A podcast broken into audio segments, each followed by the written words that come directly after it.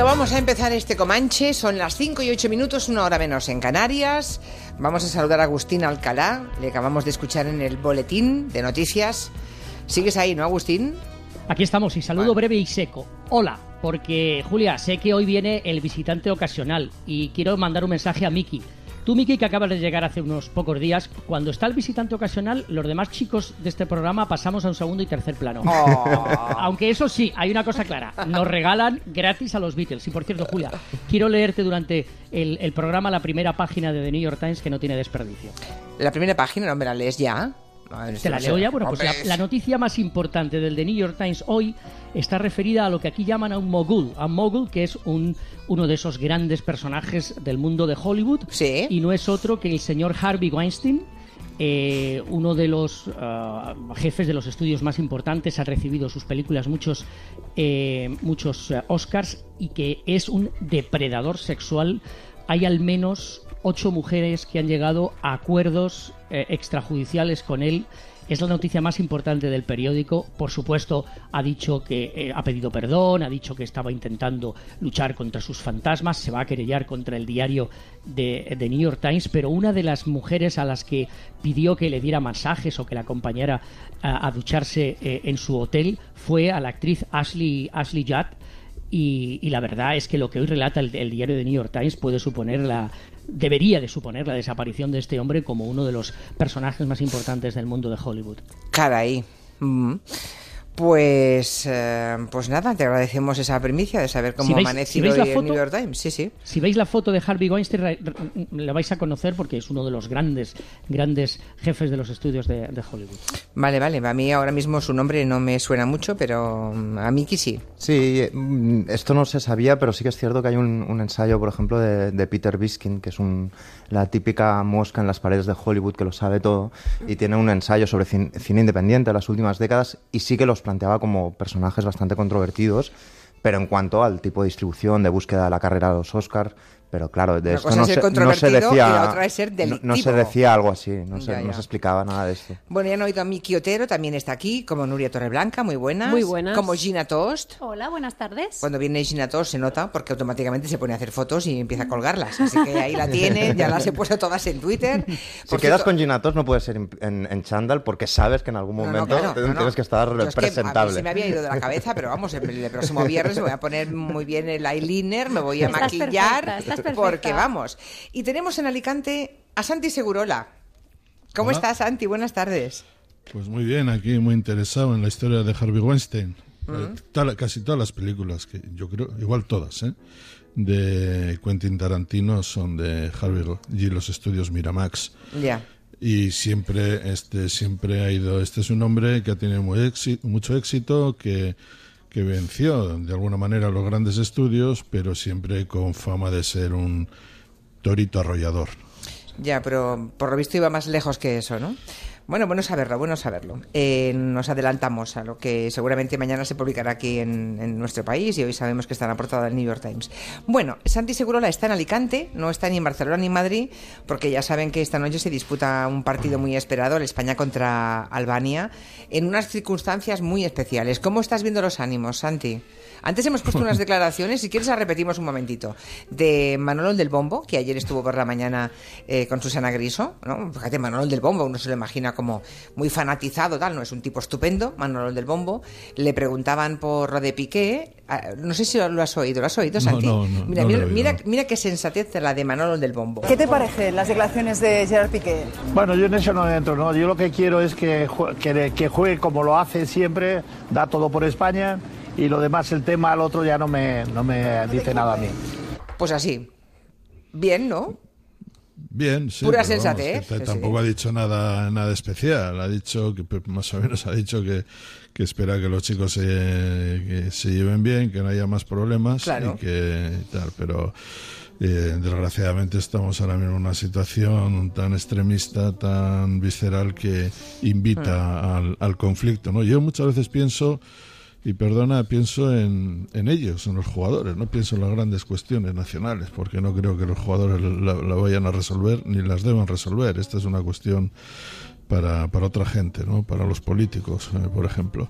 Y, eh, y pienso eh, cómo afecta, cómo puede afectar todo esto. ¿no? Yo, por ejemplo, recuerdo, hay un documental buenísimo de Vlado Divac, el gran jugador eh, serbio, yugoslavo de, de la selección de, de, finales de los años 80 y de los años 90, un gran jugador en la NBA, además una figura desde, desde niño, que era eh, el de los Lakers, por ejemplo.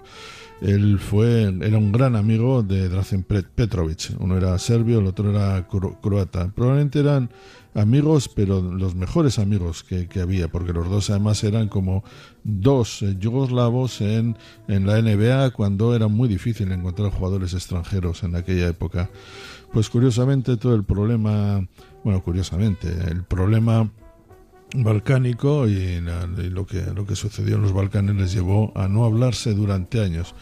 Eh, a no hablarse hasta de hecho murió Drazen Petrovic en un accidente de, de automóvil en muy joven en, en Múnich y, y, a, él, y a Divac le quedó la, siempre por qué se habían dejado de, hablar, qué es lo que había pasado para que aquello y lo dice con un lo, dice con un sentimiento de pena porque claro ya es un hombre de cuarenta y tantos años que va recordando todo aquello.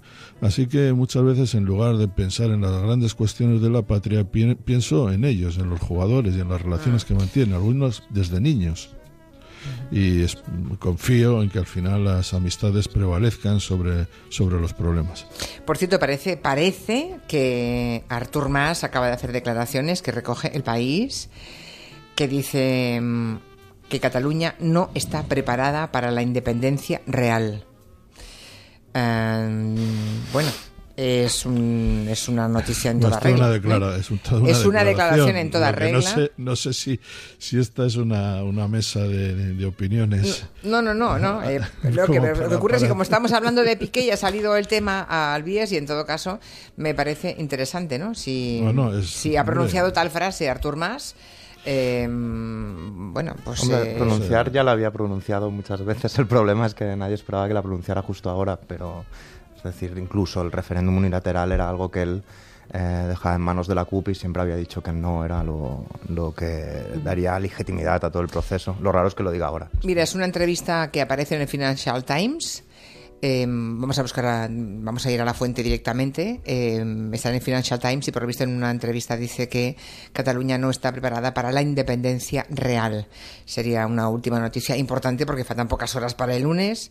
El lunes que em, hay un pleno que no se va a celebrar porque ha sido anulado por el TC. Eh, recordemos que Puigdemont ha pedido mm, comparecer el martes, el día siguiente.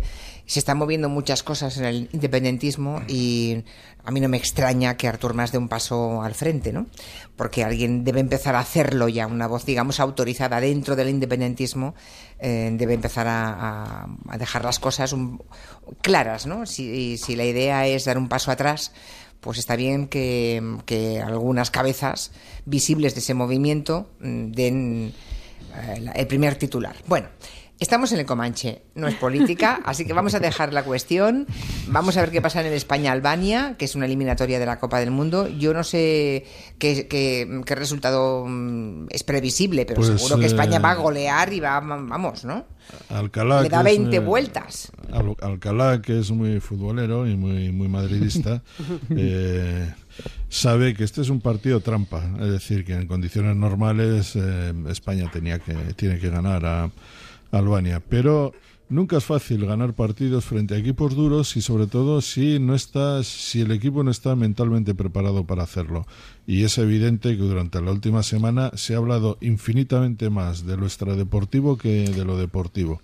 Y eso yo creo que afecta. Dos, me parece que además es un equipo que por unas razones y otras eh, España está más limitado que en otros eh, que en otras ocasiones porque pierde por el camino pues a Carvajal, a Morata, a Iniesta y a Busquets, nada más y ah. nada menos que por, por sanción. Entonces, el partido para mí tiene más miga de lo que la gente cree. Oye, aquí dice Elías, Albania hace años se cargó a Javier Clemente, ¿sí?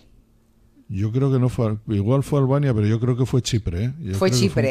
yo creo que fue bueno, en todo caso también fue un, país bien pequeñito Esto fue también. En, el año 1998, después del Mundial de, de Francia se pidió claramente el que la, eh, la destitución de Clemente porque España no pasó de la, la primera fase y la Federación le renovó. Pero creo que en el primer segundo partido de clasificación para la Eurocopa 2000, estoy hablando de memoria, ¿eh? me parece que eh, España jugaba en Chipre y perdió. vale. Y aquello ya fue suficiente como para, Para acabar con Clemente, Para claro. darle boleta, claro. Bueno, pues yo hago una porra, un 4-1. Venga. ahí Así. Échame una mano, prima, que viene mi novia a verme. Y estoy tan nerviosa que no sé qué de qué oponerme. Échame una mano, prima, que viene Ahora mi dirá, ahora dirá Agustina Cala, ¿cómo que échame una mano prima? Sí, pues ese es tu tema. ¿Qué te parece cómo te lo hemos ilustrado musicalmente? Maravilloso. eh? Además es que te voy a decir una cosa, no tengo ni idea de, de por cuál me vas a preguntar. Con lo cual, Bueno, pues esa- a ver, vamos a ver, como es niña Pastori y canta Échame una mano prima, pues yo quiero que me cuentes, Agustina Alcalá, ese nuevo oficio, esa nueva profesión que está surgiendo mm, en Nueva York, en Estados Unidos también. Eh, te voy a hablar antes del matrimonio. En Estados Unidos, Julia, el matrimonio es cada vez más una cosa de los privilegiados y es un asunto cada vez menos de amor y más de dinero. Date cuenta, el 26% de la gente que es pobre no está casada. El 39% de los trabajadores que trabajan en una empresa lo están. Y el 56% de las clases altas son los que pasan por la iglesia o se pasan por el juzgado pero se casan. Las mujeres han aprendido que después de una época en la que la mitad de los matrimonios terminaban en divorcio, ahora tienen que ser muy selectivas a la hora de elegir a un marido. Y en realidad eso es lo que está ocurriendo porque cada vez hay menos mujeres que están interesadas en casarse con un hombre sin trabajo o que se convierta en una carga. Quizá una de las razones, claro, de que eh, los divorcios eh, han bajado, porque aquí se hablaba siempre de que los divorcios eran aproximadamente la mitad de los matrimonios. En realidad parece que están alrededor de los 42% de cada matrimonio. Aunque eso sí- 42, ¿no? Casi, casi, ¿eh? Sí, Sí, sí. casi. Pero entre los mm, de las personas de 50 a 65 años se han disparado los divorcios. Eh, te, te estoy dando una- unas ideas para el gabinete sentimental que siempre nos, Alcalá, los de nuestra quinta. Sí, exacto, que nos, sigue- nos siguen en el, en el Comanche. Y esto es la entrada un poco para hablarte efectivamente una profesión que está apareciendo mucho. eh, después, claro, de los abogados, los psicólogos, los mediadores y los corredores inmobiliarios para dividir la casa en, casa de un, en caso de un. Madre de un mía, qué cantidad de gente hace falta para separar una pareja, ¿no? Pues Claro, ahora Pues aquí, llega otro más. Entre las neoyorquinas de Park Avenue y de Madison Avenue, la especialista que te ayuda a recuperarte del divorcio, que se llama el Divorce Makeover Artist, es decir, las mujeres que te aconsejan cómo vestir. El cabello, la ropa, los complementos, el maquillaje, los lugares donde ir, con quién verse, con quién salir y los cambios en la figura que son necesarios. Era un papel que antes hacían, bueno, pues las hermanas, las madres, Las mejores ami- amigas. Las mejores las amigas, claro. las amigas. Pero también es que hay que hacerlo porque tú lo que tienes que hacer es que después del divorcio tienes que estar muy, muy cuidadoso eh, ahí, Gina, con, con eh, las redes sociales, los lugares en las redes sociales donde tienes que verte y los que no tienes que visitar. Por ejemplo, esta especialista eh, te, te- te aconseja los colores que debes de llevar de ropa, los amarillos, mucho blanco, nada de gris. O sea, perdóname, negro. a ver, Agustín, yo había entendido, yo había entendido que eran eh, pues consejeros que te ayudaban a pasar como el mal trago, pero veo que no, o sea, son personas... Personal shoppers. son. Exacto, son, son personas Claro. que, te, que te ponen otra vez en el mercado sentimental, digamos, ¿no? Celestina. El mercado sentimental, no, más que mercado, no, las que te dan un- una, una sensación de que, de que has salido Ya. de la- que supone un divorcio y te sacan a la calle con la cara limpia, con los mejores vestimentos, con los mejores colores, para dar la impresión de que lo has superado. Cuidado. O sea, que clavo, una un clavo quita otro, otro clavo, ¿no? Claro, pero cuidado, que no te creas que esto es un negocio que puede hacer cualquiera. Lamentablemente no lo pueden hacer cualquiera de las mujeres, de las muchas mujeres divorciadas en Estados Unidos.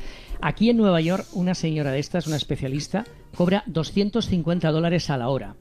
Y el objetivo es dar a las mujeres el control de nuevo. Que su mensaje es que todo lo feo que lleva a cabo el divorcio ha desaparecido Ya. y que están listas para iniciar una nueva etapa en su vida. Fantástico como oficio. ¿Cu- ¿Cuánto, cuánto has dicho? Le gusta. 250 dólares 200 La hora, la hora. a la hora. a la hora. Yo voy 250 a, yo voy, hora. desde aquí hago un llamamiento, me voy a postular como, ¿cómo has buenísimo, visto que ¿eh? se llama esto? Eh, consultor. Se llaman las so- se llaman las makeover artists, las divorce, las, las makeover artists son las eh, mujeres que te ayudan a superar este tipo de crisis y en este caso especializa- especializadas en el divorcio. Oye, en vez de 250 os cobro 200, ¿eh? Ni para ti ni para mí. Pero total, para llegar ahí y decirle, mira, tía, no te merece, tía, es muy fuerte, tía.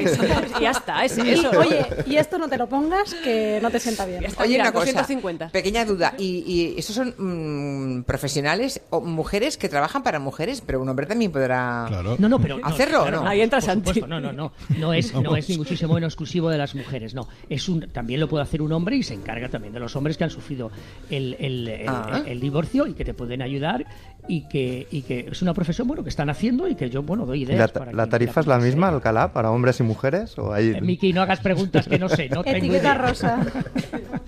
Bueno, pues ahí queda, ahí queda la noticia. Esta semana se han presentado novedades en Google. Eh, Gina Tos se las sabe todas, no sé si podremos contarlas todas, pero en fin, Gina, tú inténtalo. A ver, ¿por Bueno. dónde? Novedades que han, que han aparecido en Google. Sí, han venido un poco los Reyes Magos a Google y han llevado un cargamento de gadgets que no nos los terminamos. Es decir, nos imaginamos que Google es esa empresa que tiene un buscador y un sistema operativo Android y ya está. Y no. Google ha presentado teléfonos, portátiles, altavoces, auriculares. o ¿Pero sea, se un- venden en España? Sí, se venden. Lo que ha presentado aún no, y no Ah. tiene fecha de salida en España, pero va a salir. Lo que pasa es que no sabemos, y, y más en un mundo tan globalizado, lo que pasa es que no sabemos cuándo. Tengo las fechas y los precios para Estados Unidos, pero Ah, más o menos habría que hacer pues la diferencia. Si son 100 dólares, 100 euros, aunque no sea exactamente así. Sí, pero casi, casi resulta... Sí. mm, sí. Ha presentado, por ejemplo, dos teléfonos, que son el Pixel 2 y el Pixel 2 XL. ¿Se llaman así? Sí, ¿Pixel Pixel. 2 o Pixel 2 XL? Sí, y Vale. la única diferencia es que uno es más grande que el otro, igual que con los iPhones hay uno más pequeñito y uno más grande, ¿verdad? Ya, sí. Pues igual, y son muy potentes. De hecho, eh, lo más espectacular es la cámara, que tiene, se ve, bueno, han hecho un montón de análisis los expertos y dicen que es de las mejores cámaras del mercado. Ahora bien, no son teléfonos baratos, ¿eh? El pequeñito vale 649 dólares y el grande vale 849. Pero en todo caso es más barato que el iPhone, veo, sí, ¿no? sí, sí, pero son Pero muy hay- potentes. Yo no conozco a nadie que tenga un Pixel de estos. Acaba de salir. No, no, pero ¿había teléfonos previamente Sí, de hace, Google? hace- sí, sí, hace, un- hace ya casi un año que salió el primer Pixel. Por eso digo. Pero sí que habrás escuchado los Nexus. Un Nexus, un Google Nexus. El Sí. Nexus es de Google también. También, vale. Entonces, ah, luego- ¿Alguien de los presentes tiene algún amigo, alguien que tenga un, el Pixel de hace un año? No, porque es como muy nuevo. Y aquí no, no ha visto, llegado. no, yo he visto el Nexus, el Nexus sí, pero lo- el otro ¿Y todavía qué? no ha salido, Julia. Más No. cosas. Eh, eh, Para mí, lo más espectacular que ha presentado Google esta semana se llaman Pixel Buds y son unos auriculares sin cables que se conectan por Bluetooth y que son caros, valen 159 dólares, pero, pero, los usuarios que tengan ese Pixel, ese teléfono Pixel y conecten estos auriculares, tienen una función exclusiva que se trata de la, la traducción simultánea a tiempo real en 40 idiomas. Ostras, esto es buenísimo. O sea, Oye, a Rajoy imagínate- que bien le va a venir. Hombre, a Rajoy esto lo veo a partir de ahora con ¿Por qué auriculares. idiomas? O sea, Claro. Sí, sí, por, por lo que vale el teléfono más los auriculares, que más o menos pues ya llegaríamos a los 700 o 1000 euros, dependiendo si cogiéramos el teléfono pequeño O sea, o el grande. por- funcionaría de la siguiente manera. Tú te pones los auriculares. Sí, lo conectas a tu A teléfono. tu teléfono. Sí. Y puedes oír, por ejemplo, un programa de la televisión americana O alguien que te llame por o alguien que te teléfono. llame por teléfono y, Y- te traducen automáticamente. Sí. Ya. Buen conversación, 40. si vas a hacer Sí, sí. turismo a un sitio, Claro. si vas a una cumbre, eh, Son- son a Bruselas a hablar. 40 idiomas. 40 idiomas. 40, no estamos hablando de una lista de 10, 15, no, no, de 40 idiomas. No Qué sé, barbaridad. A mí ahora me pongo a pensar y, y me cuesta que llegar a 40 idiomas, ¿eh? A veces. A ver, más cosas que ha presentado. Dos altavoces, que al final dirás, un altavoz sí es para escuchar música, pero también son inteligentes. Es decir, tú al altavoz le puedes pedir cosas. Como si fuera la Siri. Sí, como si fuera un Siri, tú le puedes decir, oye, eh, altavoz. em, Tendrá un nombre, ¿qué- mujer, no se llama el altavoz. Ok, Google. Ok, Google. El de Alti, alti. Oki. Ah, Milagros, milagritos. Pepito.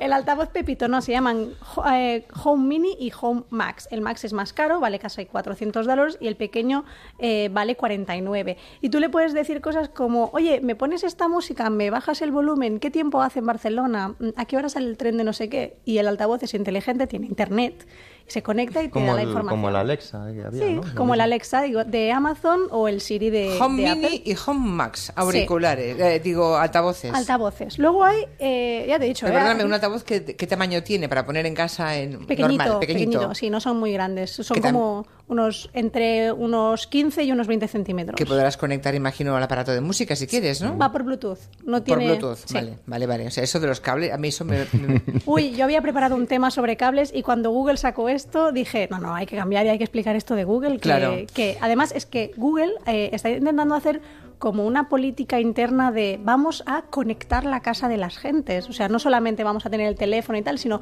que nuestra casa está conectada. Ha inventado el coche este que va, es autónomo y Sí. automático que va solo y está haciendo pruebas para sacarlo, para competir un poquito con Tesla que es una marca de, de coches que ya intenta hacer esto, y hace un tiempo compró una empresa que se llama Nest, N-E-S-T, Nest, sí. Nest. Gina, Y- Gina, yo quería preguntarte una antes de Sí, que sí, dime. pase eso de los coches que van solos, porque tengo entendido que, que, por ejemplo, tienen dudas morales, incluso estos coches que pilotan solos, porque si, por ejemplo, se va a estampar tú, y hay un rebaño de ovejas y por un lado y una abuelita por el otro, el coche tiene que decidir contra quién se estampa. Bueno, no, no, esto es un tema. es es. Es tema. un tema, pero esto no lo decide el coche, lo decide el a tu programador del coche. y a tu- Es decir, esto, esto no lo decide el coche, lo decide el programador del coche. Es decir, hay un programador que ha, que ha programado ese coche para que cuando pase esto tome una decisión. O sea, la moral no la tiene el coche, la tiene el programador, la persona que ha decidido ¿Y sabes, y sabes, Gina, Gina, ¿sabes cuál es la decisión que ha tomado el programador?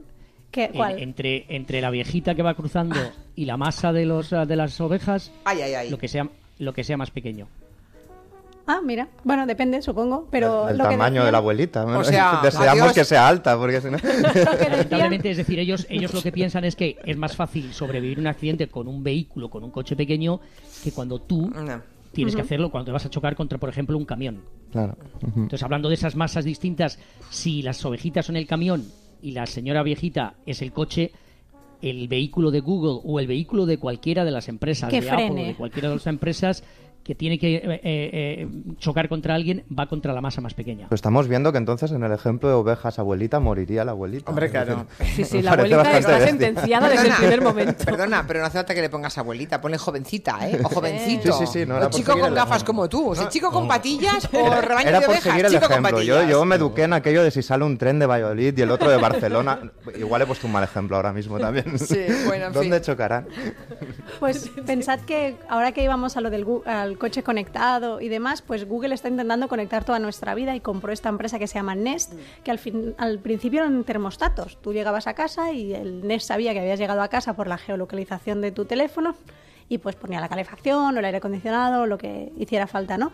Y Nest ahora cada vez son más productos y lo sabe cada vez más cosas de tu casa. Incluso te puede encender o apagar las luces. Y tú, a través de esos altavoces que hemos hablado antes, Sí. le puedes decir, apágame la luz de no sé qué. O, perdona, ¿me puedes comprobar si en casa me he dejado el horno encendido? Porque Ya. eh, me, ha, me ha entrado la paranoia. A todos nos entra la paranoia. Hombre, lo de dejarse un fuego encendido Sí. o una puerta abierta. Bueno, hay cantidad de o cosas. lo típico de huelo a gas. Sí.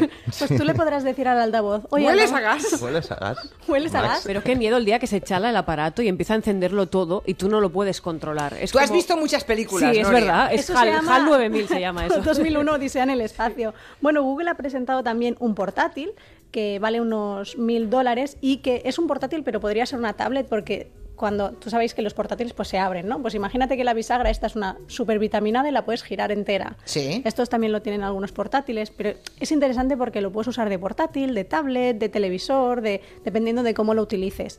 Y una cosa que me ha encantado y ya con esto termino de esta especie como de Pues sí, supermercado nos de has los dejado gadgets. apabullados, ¿eh? Son unas gafas de realidad virtual. Ha presentado las suyas Google y valen 100 dólares. Se llaman Daydream, o sea, como sueño de día, eh, view. Visión de, de sueño de día. Y el problema de las gafas de realidad virtual es que no hay contenido. O sea, tú te puedes comprar las gafas mejores del mercado, pero al, al- al tercer vídeo de montaña Ya. rusa, un poquito como que te cansas. Casi mejor te las quitas y ves aquí la tele y es como si Sí. fuera todo. De momento, sí. Sigue siendo realidad. Bueno, muy interesante eh, y un poco de miedo. A mí me ha venido a la cabeza, ¿os acordáis? Hace tampoco hace tantos años de esto, hace 15 años, 15, 15 20 años como mucho, para mm, montar en casa un ordenador, eh, cablear, mm, es que hacías unas auténticas desgracias en casa, ¿no? Ha- había que pasar agujeros por todas partes, cablear, mm, mirar a ver, ¿no? Cuando llegaron los primeros ordenadores, eh, y hasta hace relativamente poco, había que agujerear por el suelo, por las paredes, buscar aquellas, aquellos cobertores que había, ¿no? Para tapar un poco y que quedase más estético detrás de... Bueno, ahora mismo estamos en Claro, un Julia, estudio... yo tuve- yo tuve Perdona, una estamos en un estudio en el que hay 100 cables, que por favor quiero dos ordenadores con wifi, que me saquen Julia, esto de tuve- aquí. Julia, Bueno. yo tuve una vez que comprarme una sierra especial para hacer agujeritos alrededor de los muebles de casa. Una, Exacto. una sierra especial que hace agujeros y entonces para meter los cables. Eso es una cosa. Bueno, tú dices. Hemos, 15 destro- años. hemos Ah, no menos, menos de 15 años, hace yo cinco, creo. hace cinco. Sí, Hace es cinco. verdad, es verdad, hace, hace poco, eh, vamos, desgraciábamos las casas, las paredes, los rincones para cablearlo todo y de pronto llega, oye, pues yo estoy encantada de que desaparezcan los cables. Y ¿eh? hay un Es perfil vamos- eso, es, ahí, eso es un nido de mierda. un perfil laboral a la baja, porque el hombre que hace las regatas... yo, a- a- Ahora a instalará cosas inalámbricas y te hará la conexión de esto. No te preocupes, se reciclan. Y lo bueno es que vamos a un futuro sin cables, que esto será muchísimo más cómodo, sí. no, Sí, no se nos ya- enredarán, va a ser hay- muchísimo mejor. Perdonadme, pero iremos a un futuro sin cables, pero a un mundo dominado por Google. Y, y ya estamos eh, penando, por ejemplo, Sí. esta profesión, el periodismo está penando con Google, porque acapara todo y decide cómo se hace prácticamente el periodismo. Eh, buena parte de las empresas mundiales se han ido al carajo porque eh, hay que pasar por la tiranía de, de Google. Y también, claro, eso forma parte de un mundo sin cables, ¿eh? Bueno, el, el- Google hay otra, otra duda que es interesante, a mí me lo parece. El tema, por ejemplo, de los mapas. Siempre se ha dicho que quien hace el mapa impone una manera de, de ver el mundo, ¿no? Es decir, en los mapas que se hacían en España, pues sería más grande o más, menos proporcionado en función de quién lo hiciera, ¿no? Y ahora Google traza esos mapas, nos fiamos todos esos mapas, ¿no? Y hay una duda razonable que ya he leído en varios ensayos, es, bueno, el día que Google eh, Google Maps o, o la- o- o el que sea te, te haga pasar por determinados comercios que no son necesariamente la ruta más corta, pero te hace pasar por determinados comercios. Que Ya se lo han hace. ¿eh? Eso es Ya un capítulo de, de una serie que se llama Black Mirror, que no sé si la habéis visto, pero es maravillosa. Sí, sí, y va sí, sí, sobre sí. De- de- estos de- futuros distópicos tenebrosos. Pero Ahora, para, aparecer, eh, para aparecer en Google, si tú haces un buen trabajo y no apareces en la primera página de Google, tienes muchas menos posibilidades de que te vaya bien en la vida que si eh, pagando a Google te coloca en la parte de arriba, que es por lo que luchan, eso que llaman Claro. ahora posicionamiento. Entonces, digamos que estamos en un mundo eh, francamente dictatorial en cuanto a lo que Google y otras compañías, por ejemplo Facebook, decidan, incluso en lo que es la realidad o la verdad y la no verdad. Yo no sé Alcalá, pero me parece que ahora mismo, no, sé- no sé si es el Senado o un comité que está pidiendo a Google que descifre todo el dinero que ha ganado con eh, los eh, anuncios electorales y de dónde procede ese dinero y de y cuál y cuánto procede de, de Rusia. Eso Más de la- 3.000 eh, más de 3.000 anuncios a Santi y un problema que tienen ahora mismo muy muy importante. Minutos después eh, de que este hombre en Las Vegas matara a 58 personas, las primeras noticias tanto en Facebook como en Google eran noticias falsas colocadas por grupos pronazis y grupos prorrusos en los que decían que el autor de los disparos, casi después de que habían terminado el humo en- en- de, de sus es. fusiles ametralladores, era un simpatizante de los grupos eh, liberales, de una determinada periodista que ataca mucho al presidente eh, Donald Trump. Eh, Google, y eso lo sabe perfectamente Gina, también Facebook, depende mucho de los algoritmos. Bueno, pues según tú titules una, información u otra, es ma- mucho más fácil de que aparezca en su primera página como la noticia relevante sin preocuparse de nada de que sea completamente falsa. Bueno, Lleva sí. muchas horas luego quitarlo y lo que ha sucedido es que en este momento de- están dependiendo de las máquinas y no de personas humanas porque esos mismos que colocan esos anuncios falsos o esas noticias falsas se quejan de que eh, tanto Google como Facebook como otras noticias, perdón, otras compañías que eh, eh, de, de la red, pues tienen todas tendencias liberales y en contra del presidente Donald Trump.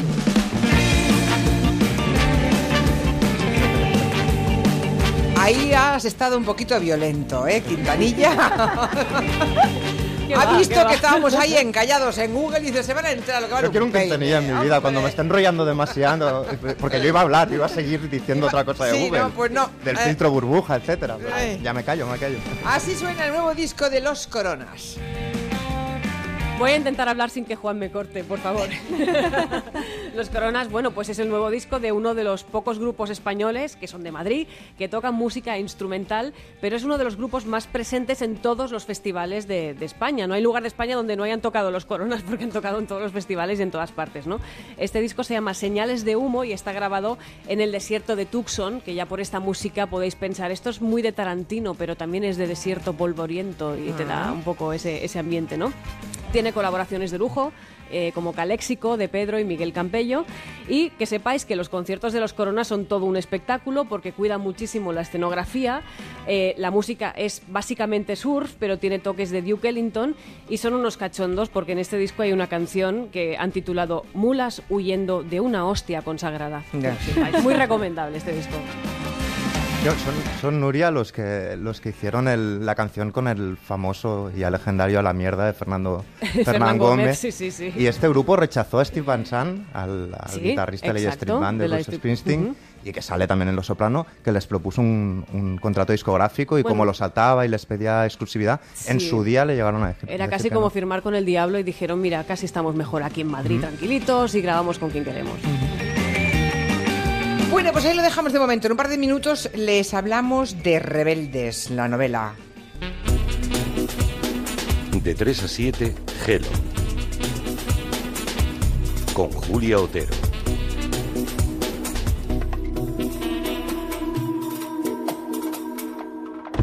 Festivo, festivo, festivo, festivo, festivo, festivo. Fastidio, fastidio, fastidio, fastidio, fastidio, fastidio. Convertir un festivo en un fastidio es muy pero que muy fácil. Sobre todo si te vas de puente sin haber revisado el coche y tienes alguna incidencia. O si quieres llegar tan pronto que haces el viaje del tirón y llegas hecho un 4. Dedicarle tiempo al viaje antes de empezarlo siempre es una gran idea. Buen viaje y disfruta del puente. Dirección General de Tráfico, Ministerio del Interior, Gobierno de España. Un desfile fabuloso inaugura las nuevas galerías Velvet Colección, que abren sus puertas en Barcelona gracias a Movistar. Moda, amor, nuevas caras y clásicos de siempre harán nuestras delicias desde septiembre en todas las pantallas. Llega Velvet a Movistar. Llevo muchos años buscando el número de la suerte. Ese número ganador que me diera la, oportunidad de ofrecerle a mi mujer y a mis hijos una vida mejor. Son muchas apuestas, apuestas perdidas. Y quiero que por fin la gente que quiero se sienta orgullosa de mí. Esta vez lo, voy a apostar todo a un número ganador. El 900-200-225.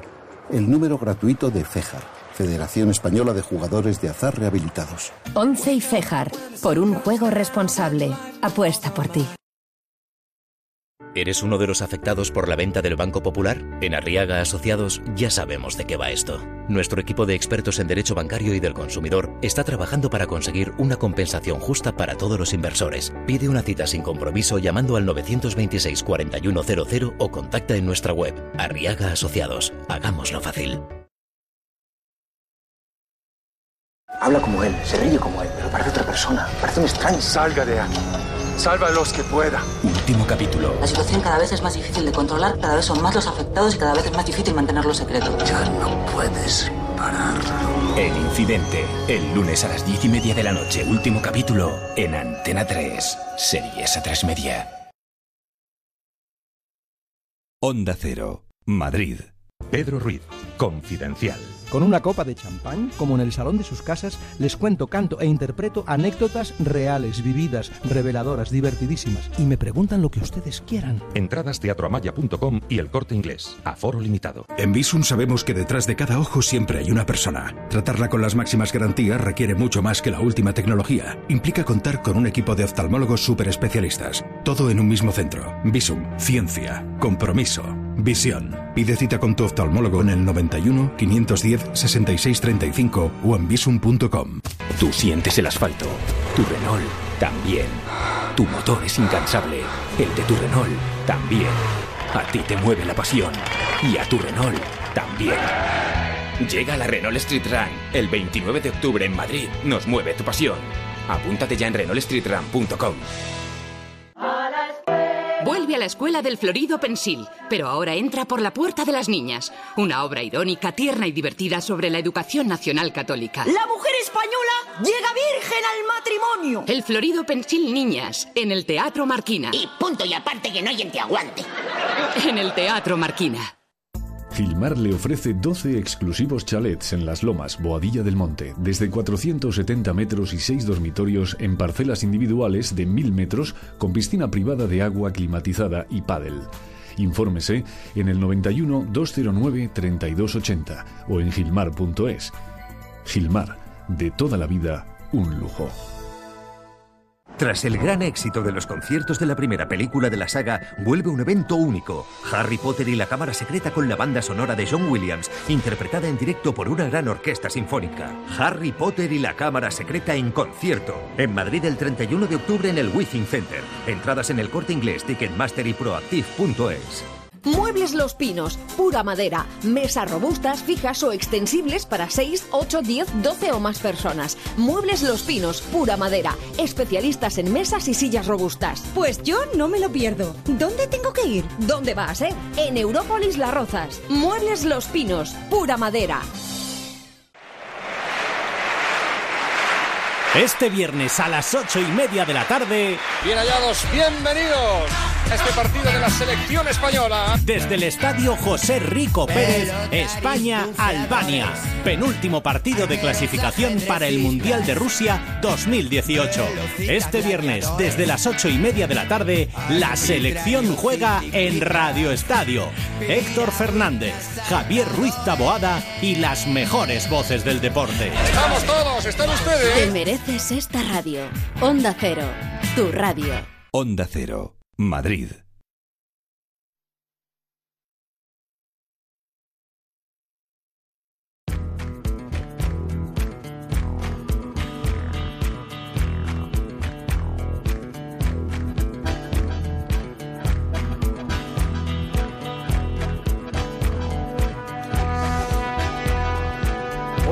Tarde, ¿no? Nos hemos puesto aquí a hablar de Google y ahora de pronto me, da- me- me acabo de dar cuenta que ya son las seis menos cuarto.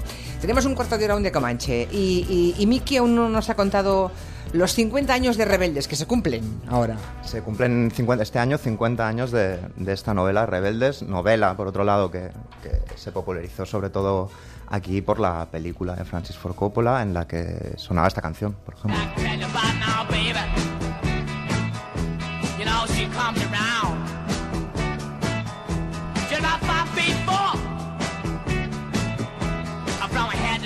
Y esta novela es importante, mm, para mí mucho, desde luego, es una de las novelas de mi adolescencia, pero es importante porque, porque sí, antes se había escrito sobre la adolescencia, había personajes de Dickens que eran niños o adolescentes, eh, está El guardián entre Celten o Huckleberry Finn de Mark Twain, pero esta novela se considera una de las primeras, si no la primera, eh, porque era una novela de adolescentes, sobre adolescentes, para adolescentes y escrita por un adolescente.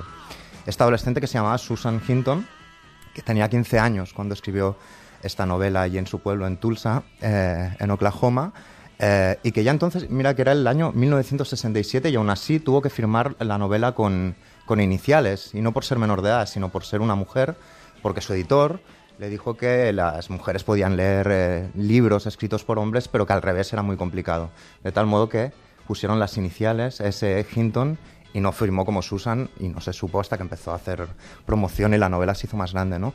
Y esta novela parte de la experiencia de Susan Hinton en, en Tulsa, ¿no? De los enfrentamientos que había entre las bandas rivales juveniles de, de su pueblo, ¿no? Por un lado estaban los Sox, que eran los de clase media alta, eh, familias estructuradas, que escuchaban a los Beatles, que pe- repeinados, y por otro lado están los Greasers, que eran los malotes, es decir, eran los que tenían familias de- desestructuradas, escuchaban a Elvis, les gustaba la brillantina, etcétera, etcétera. ¿Y qué hace Susan Hinton? Eh, escribe desde el punto de vista de los grises, de estas familias más desestructuradas, porque le parece muy bonito y muy lírico la forma en, en la que estos chavales crean familias de amistad prácticamente. Es decir, no tenemos padres, pero nos ayudamos entre nosotros. ¿no? Y crea uno de los personajes eh, más memorables, yo creo, de la literatura juvenil, que es Ponyboy Curtis, que es el protagonista de la novela, que a pesar de meterse en peleas casi por inercia, a pesar de ser muy tímido, eh, lee mucho, es una persona sensible, diferente, con lo cual crea este personaje como contradictorio que demuestra realmente que está escrito por una persona que lo había visto de primera mano. Ella escribe la novela cuando un amigo suyo le mete una paliza eh, volviendo a un autocine y sobre todo también la escribe basándose o inspirada, digamos, en películas como esta. Sí. Quizá sí. ¿Sabes una cosa? Eres un gran chico. De veras. ¿Y por qué hacemos esto? Algo tenemos que hacer. Esto es Rebelde sin Esto es Rebelde causa. sin causa. sí, Y sí. esta, es- esta, si os acordáis de la película de Nicolás Rey, es el momento, un momento en el que están a punto de hacer el, el- el juego este fatal, el juego de la gallina, que también tiene ecos con la Con la situación política, sí. actual, porque como sabéis es como enfrentar dos coches y a ver quién aguanta más antes de tirarse. En este caso era dirigiéndose hacia un precipicio, ¿no? Uno La teoría de juegos. Exacto. Y, y- y- pero si os fijáis en qué dice, dice, pues, pues porque algo tenemos que hacer. Este fatalismo está en la novela, es decir, no nos gusta pelearnos, pero de algún modo, no sabemos por qué, por nuestra familia, por, nuestro entorno, tenemos que hacerlo. Y esto lo explica muy bien eh, Susan Hinton. Y el hecho de que en la novela no haya padres, no haya, no haya, no haya mundo adulto, hace que se expliquen muy bien también los códigos adolescentes de esa época, ¿no? del año eh, 67. Eh, hay una novela que a mí me gusta mucho del mismo tema, que es The Wanderers de Richard Price, y el autor siempre dice que lo que él explica sobre la juventud del Bronx de aquella época no es lo que sucedió, sino cómo lo explicarían dos amigos 40 años después en la barra de un bar, ¿no? Es decir, habla de la leyenda, ¿no? Eh, Susan Hinton hace una cosa mucho más eh, delicada, que es explicarlo casi eh, en, tiempo, en tiempo real, ¿no? Algo, esa emoción que transmite que me recuerda a esto.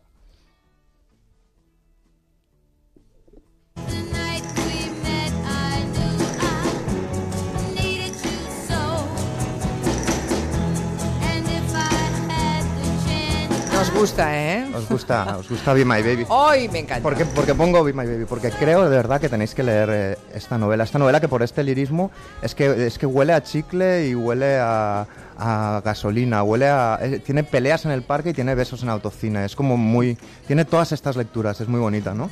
¿Y por qué pongo Be My Baby de Phil ¿eh? Spector? Porque cuando a Phil Spector le preguntaban por qué grababa tantas capas de guitarras en una grabación, por qué insistía en poner tantas capas de guitarra y de batería, él contestaba, ¿no has sido nunca adolescente? Los adolescentes sienten así, ¿no? Y creo que la, eres narrativa de Susan Hinton es exactamente esto. Qué bonito. Miki es un sentimental, ¿eh? Que Miki es un sentimental, ¿eh? Por supuesto, Agustín, por supuesto. 50 años de rebeldes, la novela de Susan Hinton. Bueno, ahí quedó, a ver si hay... Estaba esperando a ver si hay adolescentes de tu tiempo también, Miki, ¿no? Exacto. Pero de momento no ninguno ha hablado todavía, ¿no? No han hablado de rebeldes y es raro porque la novela no, hemos, no lo hemos manejado en cifras, pero es una novela que, que lleva 15 millones de ejemplares vendidos Vendidos, desde que sí. se publicó. No, el año pasado vendió 400.000, es una novela que está en los circuitos, digamos, de lecturas oficiales de muchos institutos. eh, que por ejemplo en las redes sociales Gina está muy muy presente de hecho hay como más de eh, 8.000 libros autoeditados de fanfiction de fans que escriben continuaciones Las hijas, eh, seguro que las de hijas rebeldes. de las hijas de Agustina Calabra han leído Rebeldes, ¿no? Seguramente. Sa- ¿Sabes, sab- sabéis que esta es, una, esta es una novela que es obligatoria en las escuelas eh, de high school norteamericanas? ¿eh? Por eso, por, el eso. impacto que tiene. Ender. Y muchos la conocen por, por, por, digamos, la, la película en la que salían, vuelvo a las carpetas, todos los héroes de carpeta de los, de los 80, porque, porque la peli de, de Coppola sobre rebeldes fue una peli donde se dieron a conocer Tom Cruise, Patrick Swayze, Rob Lowe, Emilio Estevez, Ralph Macchio y tantos otros, ¿no? Yo quería acabar solo eh, leyendo un trocito con Gina, si nos da ¿Con tiempo. Gina? Sí. ¿Y eso? Ah, Porque bueno, hay- vale, vale, hay, vale. hay un, hay un, un párrafo que a mí me gusta mucho, que es cuando, cuando Ponyboy Curtis eh, ve a Cherry, que es una, es una show, que es una chica sofisticada y tal, y se queda un poco, digamos, prendado de ella, y tienen ahí un intercambio, un diálogo en el autocine que me parece chulo. A digamos, ver, a ver acabar. ese diálogo, a ver.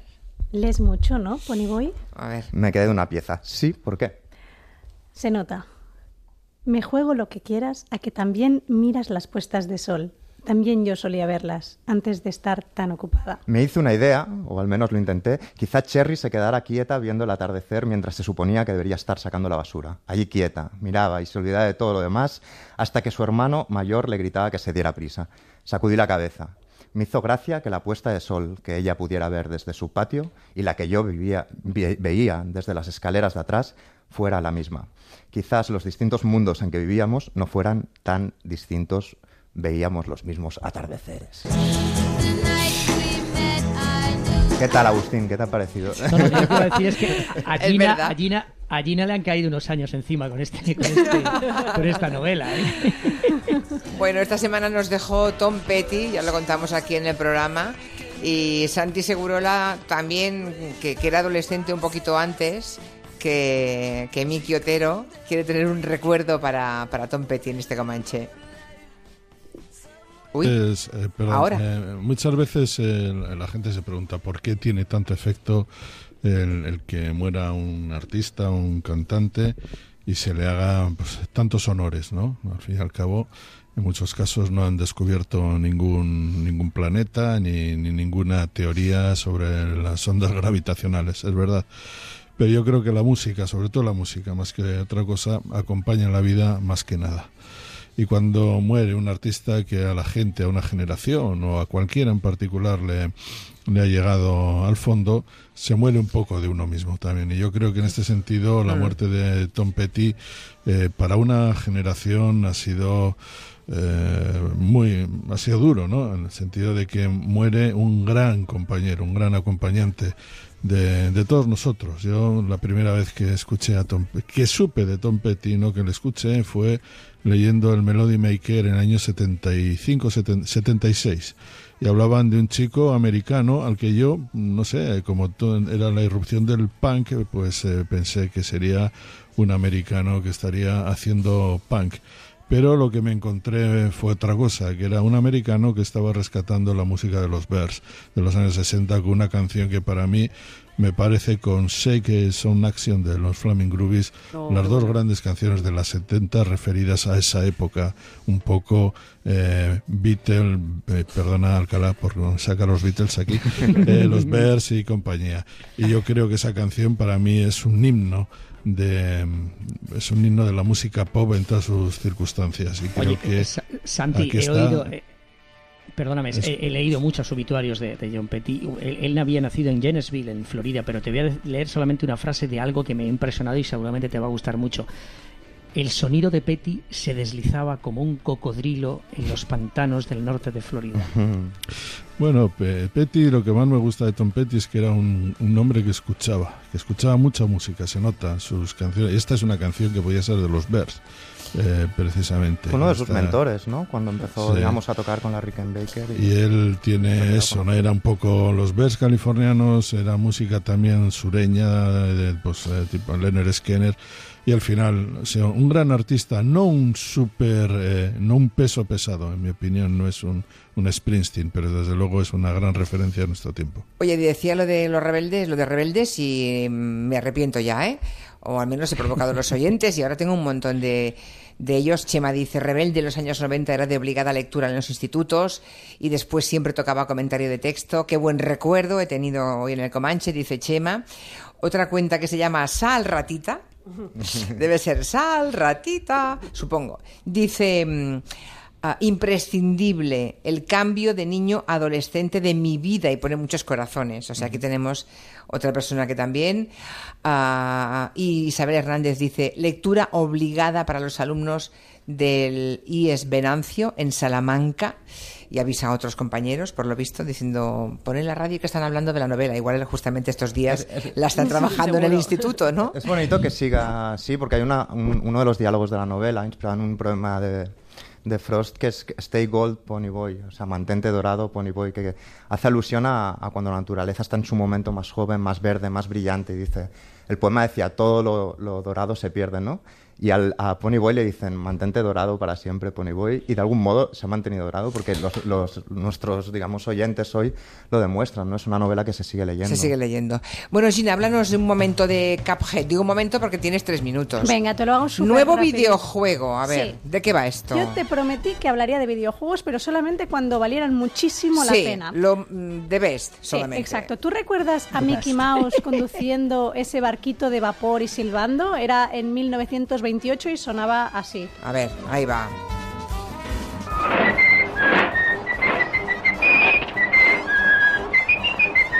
Pues sí, ¿esto era qué año has dicho? 1928. 1928, Mickey Mouse con su silbato. Exacto, pues ha salido un videojuego que se llama Cuphead que tiene esta estética. Sí, sí, mira, yo te he enseñado, te enseño un vídeo aquí, así más o menos, sí. que es como muy poco radiofónico. Sí. Pero para que veas que realmente Cuphead está basado en esos dibujos inspirados por un señor que se llama Max Fleischer, que fue, por ejemplo, uno de los inventores de la rotoscopia y fue un gran inventor a nivel de dibujos animados, ¿no? Cosas increíbles. Pues acaba de ser Bueno, de la época en que se dibujaba frame a frame, ¿eh? Exacto. Este videojuego, aunque estamos en pleno 2017, ha sido dibujado frame a frame. Ah, ah, eh, también, o Sí. sea, han hecho la misma técnica. Han hecho la misma técnica para poder conseguir este acabado precioso, ¿no? Que, que- que podemos ver. Años 30 total, sí, sí. Este videojuego, para quien quiera iniciarse en los videojuegos, es muy complicado. Yo prefiero que vayáis a YouTube o a Internet y veáis un poquito cómo funciona, porque es de esos dificilitos, ¿eh? O sea, no, no es fácil de jugar. Está para PC, para Windows y para Xbox One, que es una consola de Microsoft, y vale 20 euros. O sea, no es muy caro. Lo curioso es que este videojuego lo empezaron dos hermanos y cuando vieron el éxito, porque sacaron un primer tráiler y vieron que el público quería más, dijeron, esto se nos está yendo de las manos.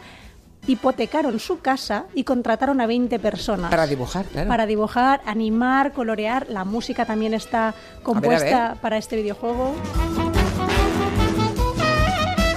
Pues sí, Precioso, ¿verdad? muy bonito. Pues a mí me parece una historia de esas que cuando te preguntan los videojuegos son arte, mira, no lo sé, pero cultura seguro. Está claro. Me han enseñado imágenes antes y es precioso, es como los dibujos así de Tex Avery. Sí, Precioso. Tiene un los único dibujos de problema, antes. ¿Tú que tienes vi- que disparar a villanos que son absolutamente encantadores. Me ha puesto unas imágenes antes, Gina, y había una, una Claro, es especie que de gigante rana boxeadora y es como, no puedo disparar. No puede disparar. No puedo disparar algo tan guay. Es verdad, sí, porque nos retrotrae una infancia, ¿no? Unos recuerdos y dispararle a eso como que no estamos preparados Pero lo- psicológicamente. Pero luego ves la mala leche de esa rana, o de una zanahoria que también es boxeadora, o de una gota de agua que te va cayendo así con esos ojazos enormes y tal, y dices, uy, uy, aquí o disparo o no duraré caer mucho jugando a esto. Pues ya saben algo más de este nuevo juego Cuphead. Con dibujos dibujados frame a frame, como en los viejos tiempos, como en los años 30. Uy, se acabó el tiempo. Gracias a todos, comancheros. Gracias. Adiós, adiós. Noticias de las 6, 5 en Canarias.